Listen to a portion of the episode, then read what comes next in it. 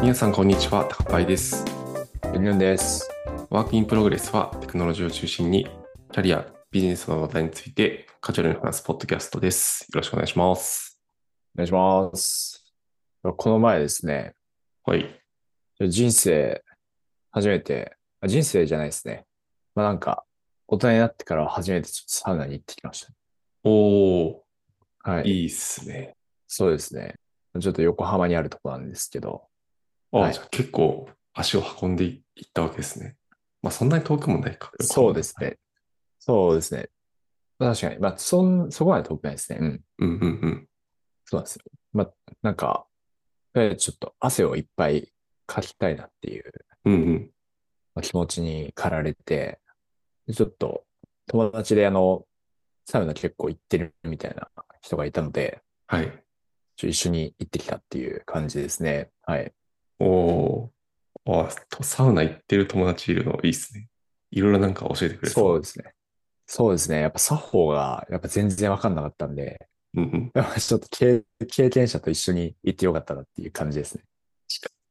はい。行ったのはなんかあれですか結構大きめのところなんですかそうですね。多分、多分大きめだと思います。うーん。銭湯に併設されているとかっていう感じじゃなくて、まあ割とデカめな感じでえしたね。ーうん。うん。あと、そこは、あの、なんだ。まあレストランとかも併設されてて、うん。はい。そうですね。あと、なんか休憩スペースとかもかなり充実してて、うんうんうん。うん。もう、まあ、まあ、泊まれるとこでしたね。泊まらなかったですど。けど。はいはいはい。はい。あ、じゃあ割となんはいか長い時間いても、いてもっていうか長い時間入れる感じのところなんですね。そうですね。サウナ以外も。そうへですえね、うん。いいな。まあ、サウナは、サウナはもう、すごく過酷な環境で、はい。もう、思ったより、思ったより結構過酷でしたね。はい。え、温度的には、サウナって何度けど90度ぐらいでしたっけあ、そうです、そうです。90度って過酷じゃないですか。めちゃくちゃ過酷ですね。 確かに。そうですね。もう、本当水分できるんじゃないかっていうぐらい汗が出てましたね。うんうん うん。ははい。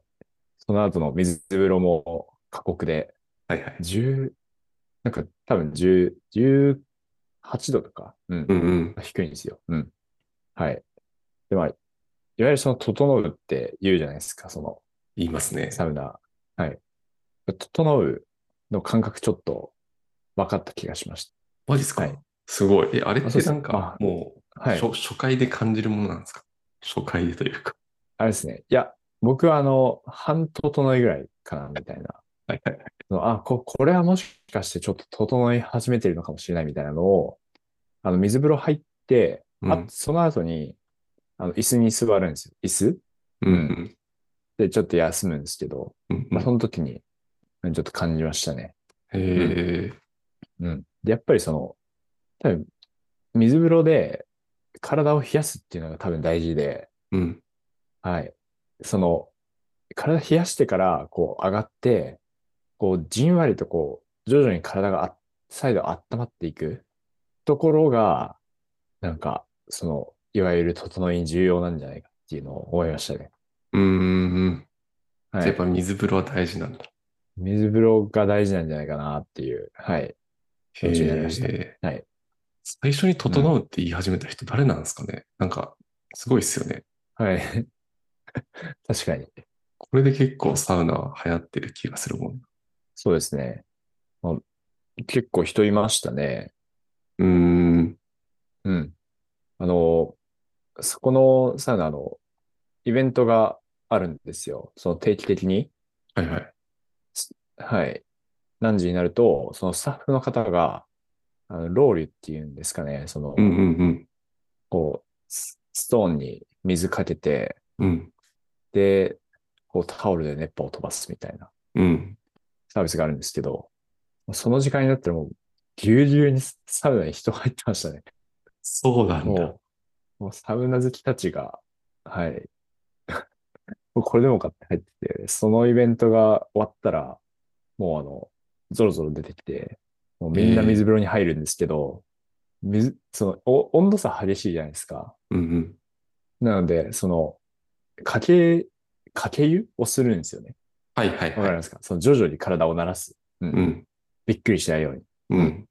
でもその出てきた人たちとかはもう飛び、飛び込むぐらいの勢いで水風呂入ってくるんですよ。こう、ジャブジャブジャブジャブ。うん。うんはい。でそれはお作法的にはいいん相当ですな、えんいや、危ないです。危ないです。危ないと思います。そうっすよね。はい。はい。危ないと思うんですけど、あ、でも、うん。これはつわものだなって思いましたね。えー、なんか水、 水風呂の水なくなっちゃいそうだな。そんなにいっぱいの人が一気に行くと。そうですね。もうい、芋洗いみたいでしたね。芋洗いってわかりますかあ、わかります、わかります。はい。そうですよね。うん、そういう、まあ、ベテラン、サウナベテランの差も感じつつね、うんううんうんん、楽しんできました。はい。おー。いいですね。ハマりそうっすか。そうですね。まあ、たまに、たまに行くかなっていう感じですね。はうんうい。んはい。小林さんはどうですかなんかありますか最近なんか久しぶりにあのテレビドラマを見始めて、おう。本当に久々に見たんですけど、なんかトリリオンゲームっていうドラマ今やってて、これ原作ははい漫画なのかな、知ってますしたしたっす。あ、知ってるんですね。はい。僕全然知らなくて、はい。でなんか普通に面白いと思って、今2話目まで放送されたんですけど。はい。うん。なるエイほさど。んも全部読んだことあるんですかいや、読んだ、あ、読んだことないっすね。あの、漫画無料で読めるはいはいはいはい。範囲を読んだって感じですね。あ、なるほどなるほどです。はい。うんうんうん。まなあなるんほかど。起業する話なんですけど、はい。まあなんか一人は、なんだなんだろうな、まあ二人で起業するんですけど、一人ははい本。当にコミコミュ力お化けみたいな人と、もう一人はうん。天才プログラマーみたいな、その二人でいろいろ起業していくみたいなストーリーで、結構なんか商品ないのにはったりで営業しちゃったりとか、は最い。初に作ったサービスはなんか表側だけちゃんとしてるけど、裏側は全部人力で 入力したりしてたりとか、はい結構なんかちょっとリアルさを感じて、はい。なんかおもろいなと思って見てました。なるほど。うん、ああ、結構話進んでるんですか今、2話で、なんかあの、なんだっけな、花、花のブーケを AI が選んでくれる EC サイトみたいなのを作って、はい。でもなんかその AI は裏っ側で人間が対応してるっていう、 なんかそういうサービスを作って、なんか最初の月の売り上げがなんか目標を超えたみたいなところまで進んだかな。えーあ、じゃあ、早いな。僕、そこを、ま、ま多分漫画で読んだことないですね。あ、本当ですか。はい。なるほど。そうそうそう。いいですね。うん。その、まあ、ストリーミングサービスで、こう、まあ、前はもう一気見できるやつを見始めるっていうのもいいですけど、うん毎。週楽しみにするっていうのもいいですよね。うんうん。そうっすね。はいなんか久々に、まあ結局予予約録画してるんで、リアタイするかどうかはですけど、なるほど。まあ、あの続きどうなるんだろうみたいな、そうそうそう、楽しみのこう一つ待ち期間はありますよね。ありますはいあります。いいですね。うん。僕もちょっと前まで、水星の魔女っていうアニメを見てまして、ああ、はいはい。簡単だ。はい。その時は楽しみにしてましたね。毎週。はい。確かに確かに。最近はそんな感じですね。ドラマは楽しみ。はい。あとあれですかね。みんな話題にしてるポケモンスリープの話。僕はやってないですけど。ポケモンスリープ森さん。はい。インストールしました。あ、インストールしました。みんなやってるんですかなんかみんなやってそうじゃないですか。ツイッター見ると。おなるほど。ポケモンスリープインストールしまして、ちょっと測定をしてきました。おあはれい。何がわかるんですか睡眠スコアみたいなのがわかるんですかそうですね。睡眠の深さえと、そうですね。時間とか、うん、かな。はい。わかるんですけど、まあでも、そのポケモンって言ってる、まあ、ところからわかるように、その、まあ、ポケモン要素が絡うむん絡んでるんですよね。ー、うん。は。い。で、その、睡眠の内容によって、なんか朝その、ポケモンが集まってくるんですけど、うんはい。その集まってくるポケモンが違ったり、うん。うなんーかポそのポケモンが、あの、すやすや寝てるんですけど、うん。その、寝顔がちょっと違ったりするんですよね。えー、え、同じポケモンでも寝顔が違うってことですかそうです、そうです。あ、はいそうなんだ。その、ポケモンとその寝顔をの図鑑を埋めていくみたいあやつやりますあー、なるほど。な。はい。そうなんだ。レアポケモンとかも出てくるんですかレアポケモンってなんだろう色違いとか、なんかそういうポケモン来たりするのかあ、それはちょっとわかんないですね。ななんかありそうっすうよ。ん。うん。えー、そそうれでですスねマホを横に置いて寝るって感じなんですかあ、そうなんですよ。スマホ横に置いて寝るんですよね。うんうんうん。そうですね。で、どうやらその、なんですかね、ソー、ソースですね。その、データはうん。うん。音睡眠の時の音がメインなのかうんうんうんう。なんうん。なるほど。そうですね。音と、わかんない。加速度センサー使ってるのかわかんないですけど。ねああ、寝返りととかか。撮ってるのかは、うん、ちょっとわかんないですけど、まあ、多分お音がメインだと思うんですよね。うんうんうんうん。なので、まあなんか、アップローチとか使ってる人は、多分アップローチの方が正確かなとは思いますね。うんうんうんうん。はい。まあ今のところは。なるほどなるほうどん。まあでも、普通にその、ポケモン可愛いので、はい。いいな。癒しにはなりますね。インストールしてみようかな。そうですねはいポケモン GO でみんな歩くようになって、ポケモンスリープでみんな寝るようになって、人類がどんどん健康になっていく。 なるほ素ど晴。らしいな。そのそういう目的があるわけですね。でもなんかいいんじゃないですか。今度は何なんだろう、ポケモン、はい。なんかカロリー計算ちゃんとしたご飯食べるとポケモンが育つみたいのが出るかも。な。出てくると もう完璧。その3つのアプリを入れて楽しめば健康な人生を送れます。いいですね。ポケモンセット。はい。4セット。はい。はい。こんな感じで。そうですね。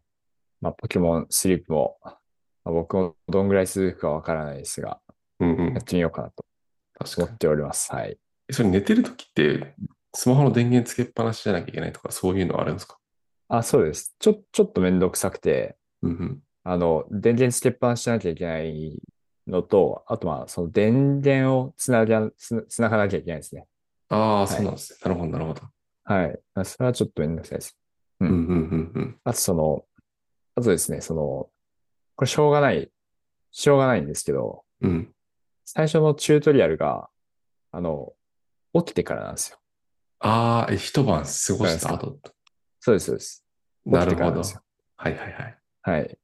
まあ、これしょうがなくて、あの、お起きないと、あの、ポケモンが寝寝に来ない。うんうんうのでん。まあ、リサーチっていうのは基本この起きてから始まるんですけど、はいはい。 うん。まあ普通に起きた後眠いっていうね。確かに。その、はい。でも結構、チュートリアル、いろいろあったので、うんうん。すごい眠りなくこう、こういう感じなんだっていうはいのはをい学びましたね。はいえーもう本当に今日の朝、はい。昼寝とかでチュートリアルできないのかなまあ、昼寝でできると思います。あ、うんできるんだ。はい。昼寝する人は昼寝でもいいと思います。えー、はい。という感じですね。はい。じゃあ、メイントピックの方に行きますか。はい。メイントピックですね。メイントピックがですね、今日は、えっと、ポスポメさんという方が書いたブログなんですけども、うんテックリードに求める役割と適切なチームサイズについてっていうブログをあの書いてくださっているので、こちらについてちょっとお話ししていこうかなと思います。はい。はい。そうですね。はい。で、えっとまあ、文章の中に書いてあるんですが、このポスポメさんという、まあ、著者の方うんまあ、今、DMM さんにいらっしゃるみたいですね。はい。で、えっと、ちょっとその、今どういった役割を担われているのかなっていうのはまあ書いてなかったんですが、うんうん。あ、書いてました。ごめんなさい。 えっと、書いてました。はい。えーマイクロサービスアーキテクトグループという組織の責任者をしているということです。はい。うん。なので、まあ、グループリーダーか。多分、その、その下に、いくつかこう、また、チームがうんあって、うんで、まあ、それらをこう束ねるような責任者の方といううんう感じんですかね。はい。はい。ですと。そうですね。で、まあその、テックリードっていう言葉が、職、職業、職種っすかね、あると思うんですけども、はい。まあなんか、あんまりやっぱりね、その、テックリードってこういうことをする人だよねっていうのって、まあもちろんその会社によっても違うとは思うんですけど、うんうん。あまりこう、まあ、僕自身も分かってなかったんですよね。はい。まあそうですね。まあもちろんその会社にはそのテックリードと呼ばれるポジションの方はいらっしゃるんですけども、うんうん。割とその、まああの、チームによっても、まあ、なんかやってること、なんか結構違ったりするので、うん。違ったりとか、あとはその、もう一つエンジニアリングマネージャーっていうポジションがありますよね。うん。はい。なので、まあそのエンジニアリングマネージャーとの住み分けとか、うんうん。はいまあそういうところが、ど、ど、どんな、どんなんなのかなっていうのは、まああんまりこう、言語化できてなかったんですね。はい。うんうんまあっていうのもあって、ちょっと読んでみましたという感じです。はい。グリード。高橋さんの周りにテックリードの人っていらっしゃいますか、あ、そうですね。うちの会社にも複数名います。なるほど。なんか大体どんなことやってるかとかってありますかあ、でもそうですね。あこのブログにも結構書いてあるところをメインでやってる感じで、はい。まあ技術的な意思決定だったりとか、はい。まああとは結構なんか、ほその、それこそビズ側とのコミュニケーションの窓口に立つみたいなところをやってたりとか、えー、はい。まあその辺は結構メインかな。なるほど、なるほど。はい。でやっぱそのチ新メンバーの、なんだろう、メン、ピープルマネジメントとかはあんまりやってなくて、それはその、いわゆるエンジニアリングマネージャーとかがはい。やるみたいな住み分けになってますね。なるほど、なるほど。はいありがとうございます。なるほどですね。まあ組織の規模によっても違いそうなところですよね。うん、違うと思います。八木さんの周りの方はどんな感じで動かれてるんですかそうですね。僕の周りの方々はですね、まあ、そうですね、技術的な意思決定の、まあ、最終責任っうんうん。ていうのはた、うん、も持たれていると思いますと。うんはいうんうんそうですね。まあ、ただ、まあ、そこ、そ、その、ビズ側とのコミュニケーションとかは、まあむしろその、プロダクトマネージャーのうんとうんかうんにやってくれることが多いので、ここら辺あんまり、あの、しないかなっていうう、んうんうんそうですね。で、まあ、ただまあ、その、コミュニケーションの窓口に立つことは、まあ、ありまして、うんうん。それはその、まあ、他のチームのエンジニアの方とかですね、うんうんうん。うん。が、まあ、こう、か、まあ、まあそうですね。まあ、割とちょっと遠めな、なんかもうシステム構成全然違うのでうん、まあ、システム間とこう、うまく連携する必要があるよね、みたいなうんうん。ところの場合は、結構テックリードの方が、あの前に立って、こう、まあ、設計とか、調整を進めてくれることが多いかなっていう感じですかね。うんうんうん。はい。なるほどなるほうん。はい。まあ、という感じで、ちょっと見ていきましょうか。はい。はい。そうですね。で、一応その、まあ、このブログ、そうですね。まあまあ前提としては、やはりその、まあテックリードに求めることっていうのは、まあ会社によっても違うと思うんですけど、一応このブログの中では、この著者のポスポメさんという方がまあ求める役割っていう、まあ、視点でこう書かれています。はい。言葉を入れております。はい。で、えっと、まず求める役割なんですけども、技術領域をリードするっていうことを言われています。はい。で、まあ、確かにこのテックリードで、まあ、リテテックはまあ技術でリ、リードはリードなので、ど。うん。はい。まあ、直訳するとそうだろうっていう感じなんですけど、はい。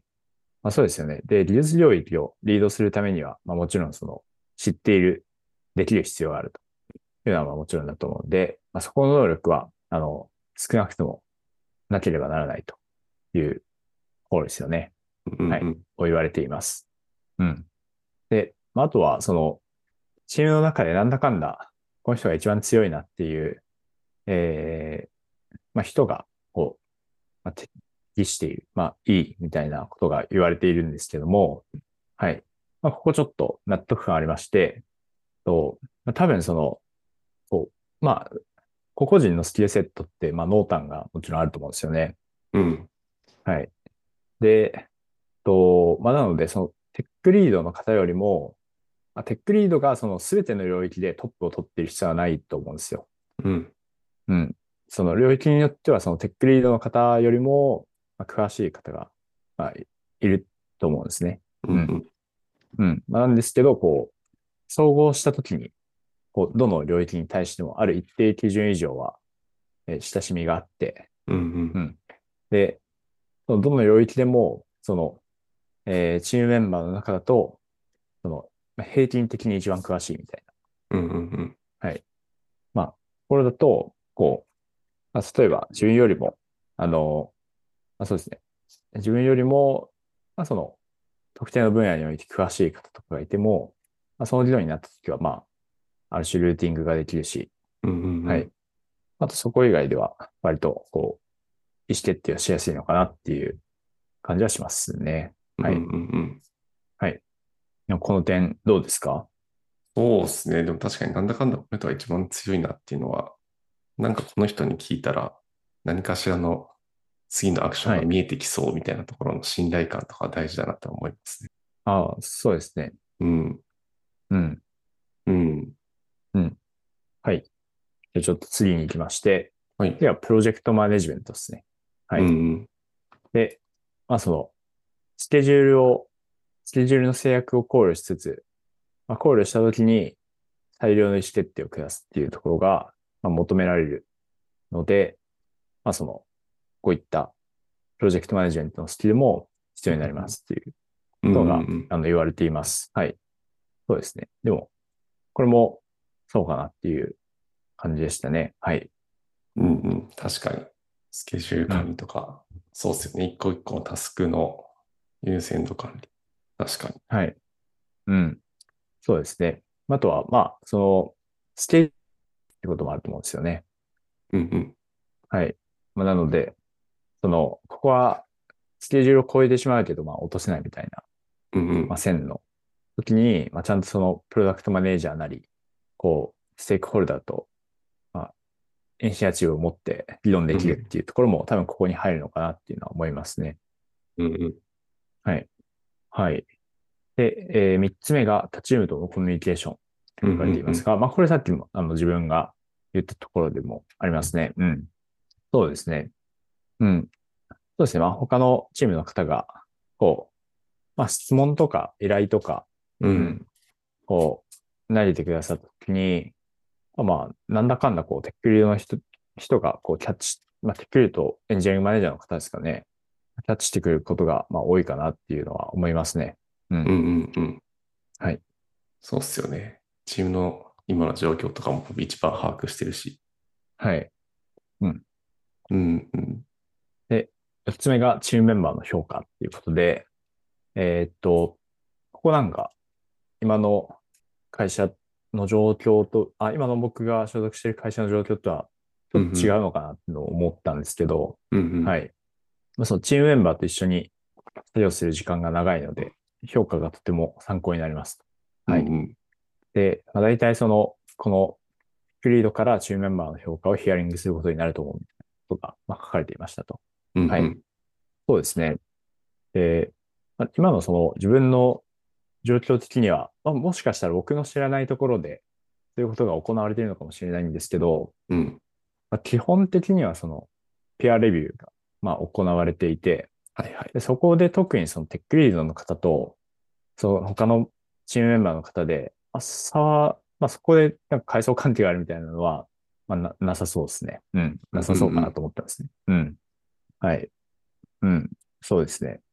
うんうんうんうそん。うですね。まあでも、その、その、まあ技術領域の最終的な責任を持つっていう、まあ、ところからすると、まあ、そのチームメンバーの方からこう相談を受ける機会は多いと思うんですよね。うんうん。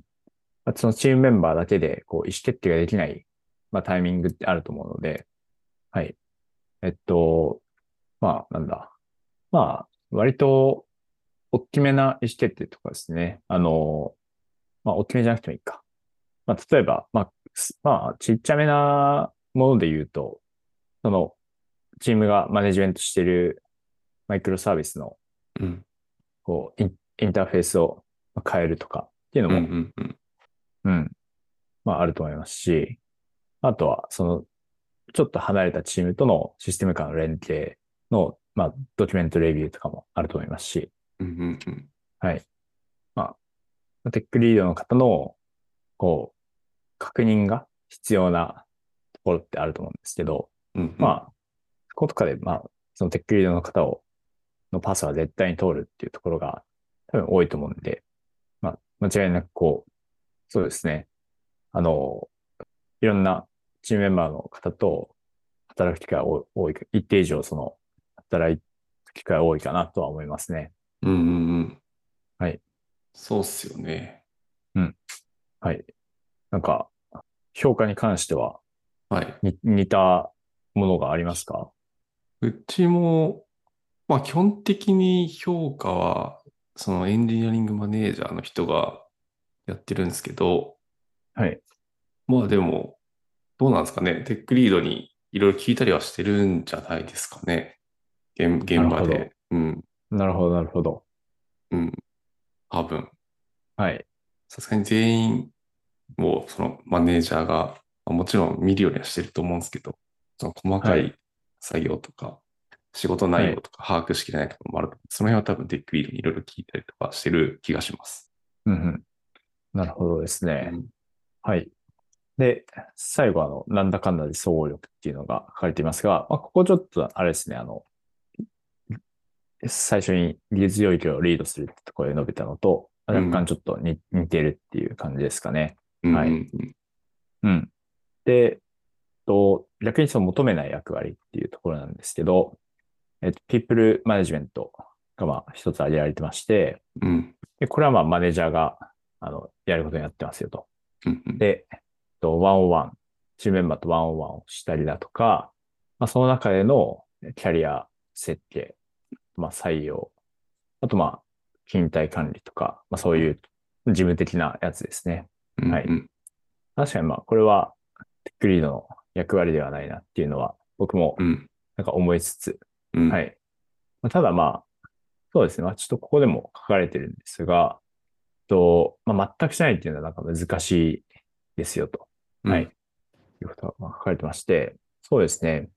まあ、こう厳密にこう、ピープルマネジメントみたいなところかわかんないんですけど、やっぱその、あの、メンバーの育成的なところも、テックリードの方は、あの、担っていくと思うんですよね。多うんう分ん多分自然なことだと思うんですけど、まあ、そのチームの中で、その、強いうんうんリリース者ということで、はい。うん。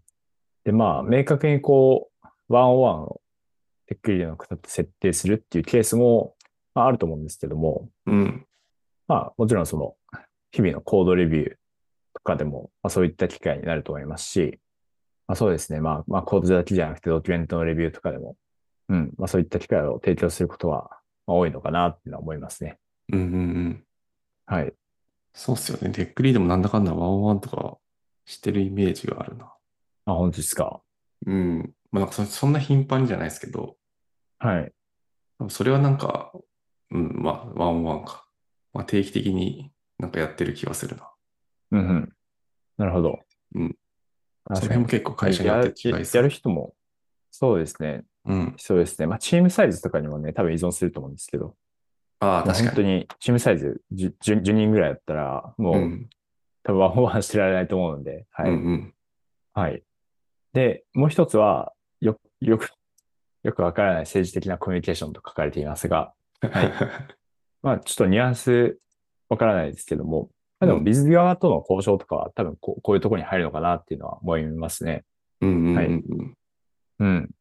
そうですね。やっぱその、まあ、ビズサイドの、まあ、まあ、ビズプロダクトマネージャーはビズサイドって言っていいのかわかんないですけど、うん。うん。まあそうですね。その、責任持ってプロジェクトを進める側の方ですね。はい。まあ、進める、うん、方ですね。はい。まあ、まあ、やっぱその、こう、進めたいっていううんうん。意欲が、まあ、高いと思うので、まあそこで、その方向がまあがっつれば、もうすんなり進むと思うんですけど、こう、完全に方向が一致してない場合とかは、まあ調整が必要だと思うんですよね。うん。はい。で、まあそこら辺の調整を多分テックリードの方がこう担っていくっていうのは、ちょ、ちょっとその技技術的なところとは多分経路が違うと思ううんうのんで、うん。まあ、そういったその、まあ、なんかプロジェクトを進めたい人たちととの間で、こう、コミュニケーションしていくっていうところなんですけど、うん。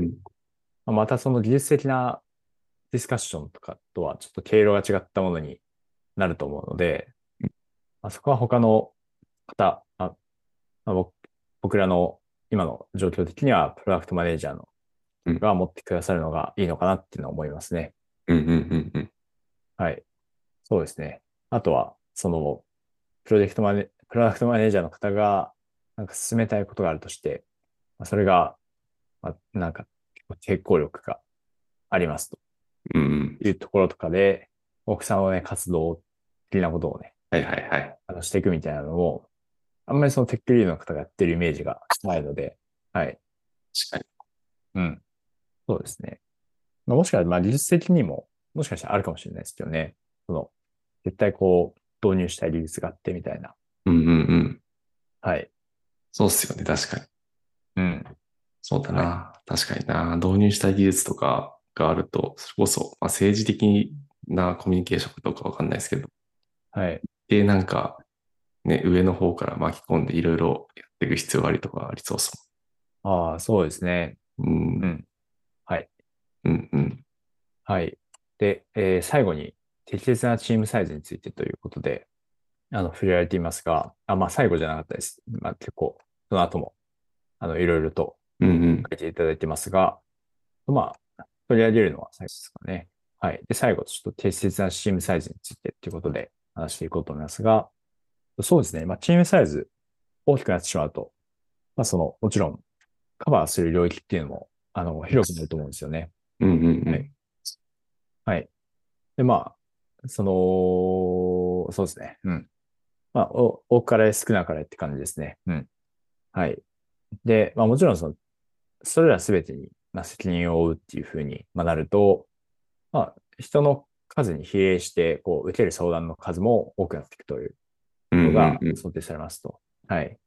まあつまり、あの、じまあ、実作業に自分で手を動かすタイミングが結構なくなってしまうっていうところが、あの、ありますよね。うんはういん。なので、そう。なので、その適切に、その、まあ、まあ、そうですね。まあ、そんなにそのチームサイズをでかくしないことも大事だよっていうことが、まあ、言われています。はい。うんうん。で、具体的にはその、3人チームメンバーがつくことが、つくぐらいがちょうどいいんじゃないかっていうことを、この方は、まあ、おっしゃられていてですね。うんうん。はいえーまあ、そうですね。まあ、言いますと。うん。はい。でよくその Amazon の、は、トゥーピッツァは、トゥーピッツァかなうんで、ピッツァだった気が。はい。そうすると、あれなんか8人だった気がするんですけど、1チームの大きさ。えピザのサイズによよるやろみたいなところはあります。 なるほ どででも確かに8人から10名ぐらいのなんかイメージでしたね。はい。そうか。4等分だったら8人で、5等分だったらまあ10人ですね。うん。 うんうん。はい。まあ、そうですね。最大10人程度みたいなうんうん。ことが言われているみたいですが、はい。まあ、それよりはちっちゃい大きさですと。はい。うんうん。そうですね。まあ、自分自身もこれは、ちょっと10人は厳しいかなみたいいなや、気持ちがそうっすよありましね。て。はい。うん。そうですね。うん。まあ、エンジニアリングマネージャーの方はちょっとわからないですけど、あの、10人でもいいいいんじゃないかかっていうのは、ちょっとあるかもしれないですけど、うんうんエンジニアリングマネージャーの方って、まあ、ほとんどその、自分自身の手はそこまで動かさないですようね。んうんううんん。そういう人が多い印象ですね。はい。うん。うん。けど、そうですね。テックリードの方は、はい。ブラック、まあ、会社としてもね、その、高いスキルを持ってる方の手を動かせない状況っていうのは、多分損してると思うので、うんうん。はいうん。ある程度こう、手を動かすことっていうのを求められると思うんですよね。はい。そうっすよね。うん。そうなってくると、ちょっと、10にはなかなかっていう感じかなと。うん。はい確かに。10人はお確かに多いな。多い気がする。チームとしてもなんか、はい。まあなんか1チーム10人ってなんかテックリードが、まあそれもあんまないのかな。2人とかいるんだったらいいのかな。そうやったらチームを分けた方がいいとかいろいろありそうですもん。そうですね。うんはい。はい。まあということで、うん。ちょっとテックリードについて話していきました。はい、ありがとうございます。なんか最後の方に書いてあったんですけど、はい。あれどこだっけな。なんか新卒で入った子は4年目にテックリードに目指してみたらみたいなことがどっかに書いてあった気がするが、ああ、書いてありましたね。